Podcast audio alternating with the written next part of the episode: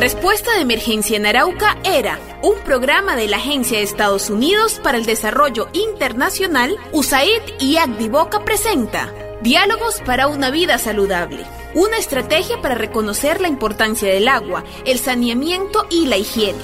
Antes de iniciar les recomendamos tener a mano papel y lápiz para que tomen nota de este programa que puede beneficiar la salud no solo de su familia, sino de toda la comunidad.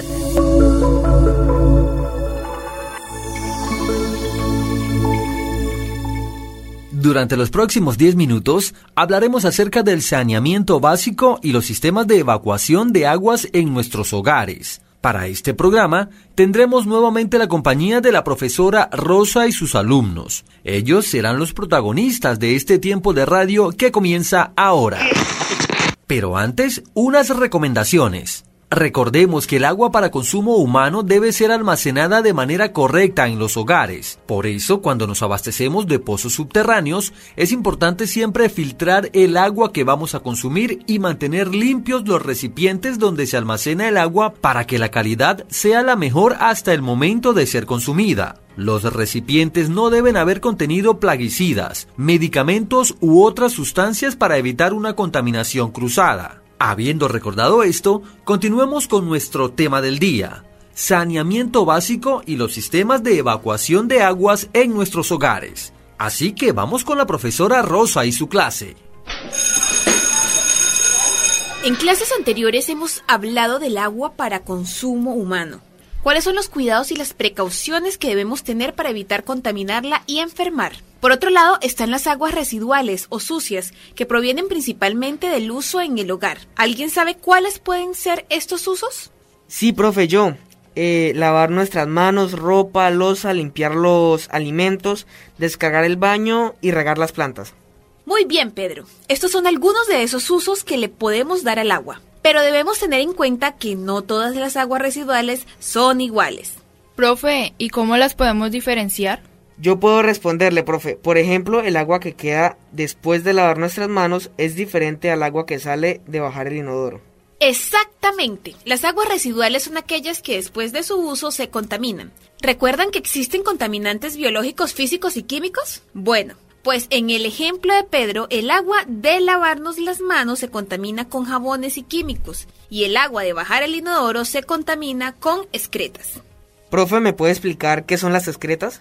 Excelente pregunta. Las excretas son el resultado de la transformación de los alimentos en el aparato digestivo de personas y animales luego de ser consumidos.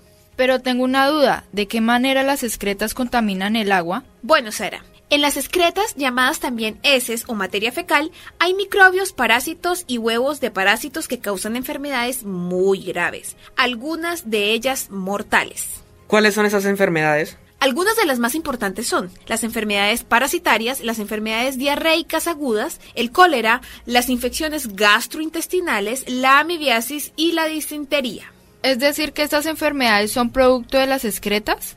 Así es, Sara. Nos contagiamos cuando no disponemos de manera adecuada de las excretas. Por ejemplo, cuando se defeca en bolsas que luego se tiran al río. Las heces contaminan las corrientes de agua, cultivos cercanos y los mismos peces. Es por eso cuando consumimos de esta agua, nos bañamos en el río, comemos alimentos o pescados que no han sido bien lavados, contraemos enfermedades.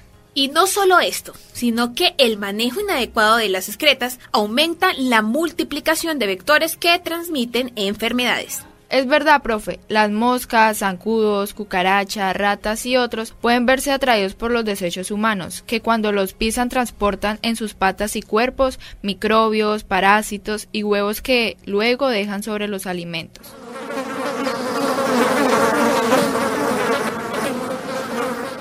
Sí, lo mismo pasa cuando andamos descalzos. Si el suelo que pisamos está contaminado con heces, nuestros pies serán fácil transporte de enfermedades o incluso darnos culebrilla. Por eso, niños, la disposición inadecuada de las excretas es una de las principales causas de contaminación y aparición de enfermedades en la familia. Entonces, ¿cómo podemos evitar estas enfermedades, el aumento de vectores y contaminación del río? Los sistemas de evacuación discretas son la mejor forma para darle un manejo adecuado.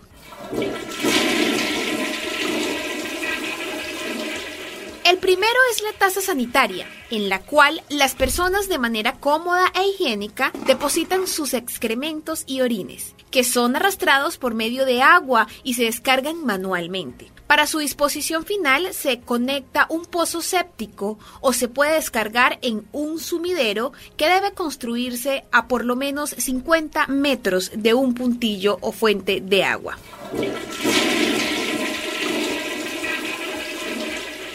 El segundo es la letrina sanitaria. Esta debe incluir en un lugar seco o por lo menos a 50 metros de un puntillo.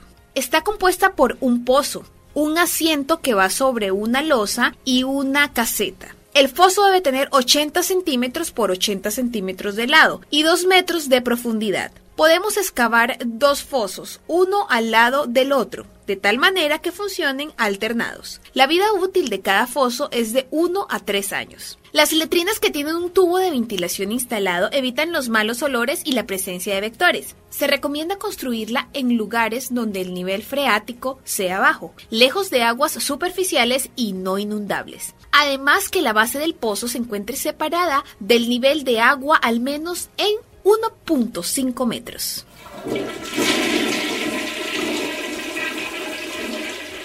Por último, están los sanitarios ecológicos, secos, que cubre la necesidad de tratar las excretas de forma muy saludable. Profe, ¿qué hace a un sanitario ecológico y seco? Es ecológico porque aprovecha los ciclos biológicos naturales para transformar las excretas en un producto inofensivo y listo para nutrir al suelo. Es seco porque no utiliza agua, no la desperdicia y evita contaminarla. ¿Y cómo se construyen estos sanitarios? Existen dos tipos de sanitarios ecológicos secos. Uno que separa la orina de las heces y otro que no. Consisten en un asiento o taza que ayuda a separar las heces de la orina. Así las heces caen en un contenedor llamado cámara, mientras la orina es dirigida a un balde para después ser usada como fertilizante o se puede desechar. ¿Orina para fertilizar la tierra? Sí, niños. Una vez tengamos el balde lleno, se hace una disolución de dos en uno. Dos partes de agua por una de orina, puesto que la orina contiene agua, sales minerales y urea, que puede usar para fertilizar la tierra. ¡Wow! ¡Qué buena idea, profe! Tengo una duda. ¿Qué podemos hacer con las heces? Las heces son materia orgánica que podemos usar como abono, y para lograrlo cada vez que una persona vaya al sanitario y realice la deposición, debe colocar cal, cenizas de tierra, acerrín o una combinación de estos. Pero ¿y dónde se supone que haremos el abono? Como les conté, con este sanitario se puede construir una o dos cámaras de ladrillos de entre 300 a 500 litros o contenedores pequeños intercambiables. O simplemente se utilizan unos contenedores plásticos para permitir el proceso de fermentación de las heces hasta convertirlas prácticamente en tierra. Vaya, es bastante trabajo, ¿no? Sí, pero si todos en casa cooperamos podemos ayudar mucho al medio ambiente. De acuerdo, mis queridos alumnos. La idea es buscar opciones para una disposición adecuada de las excretas, evitando la contaminación del agua y alimentos, así como el contagio de enfermedades. Profesora, ya sabemos cómo disponer las excretas. ¿Y ahora qué sucede con el agua de lavar los alimentos y la ropa? Como ustedes ya saben, niños, este tipo de aguas grises o de lavado se contaminan por el uso de detergentes, jabones y suciedad. Esta agua queda de actividades que realizamos a diario, por lo que tienden a estancarse y se convierten en criaderos de mosquitos y otros vectores. Por eso debemos canalizar las aguas adecuadamente. En mi caso siempre reutilizamos el agua de lavar alimentos que como no contiene jabón ni detergentes, la usamos para regar nuestra huerta y las plantas en casa. En mi casa también. Siempre reutilizamos el agua de lavar la ropa que tiene jabón, la usamos para bajar el inodoro. Muy bien, niños. Estos son ejemplos muy prácticos para reutilizar el agua en casa que contribuyen a disminuir la contaminación y el desperdicio. Gracias a la profesora Rosa y a sus dedicados alumnos por enseñarnos una vez más cómo manejar las aguas residuales en nuestros hogares. Pues es necesario que en nuestro entorno no se generen riesgos para la vida y salud. Por ello, debemos aplicar y desarrollar las prácticas de saneamiento que se han aprendido el día de hoy, evitando con esto contaminar el agua que consumimos y desperdiciar este líquido tan valioso para la humanidad. Queridos oyentes, queremos que nos cuenten, ¿qué hacen con las aguas residuales en casa? ¿Las están reutilizando? ¿De qué manera? Espero pongan en práctica lo aprendido y nos encontraremos nuevamente para seguir aprendiendo sobre estos temas tan importantes. Respuesta de Emergencia en Arauca era un programa de la Agencia de Estados Unidos para el Desarrollo Internacional, USAID y Agdivoca presentó Diálogos para una vida saludable, una estrategia para reconocer la importancia del agua, el saneamiento y la higiene. Hasta una próxima emisión.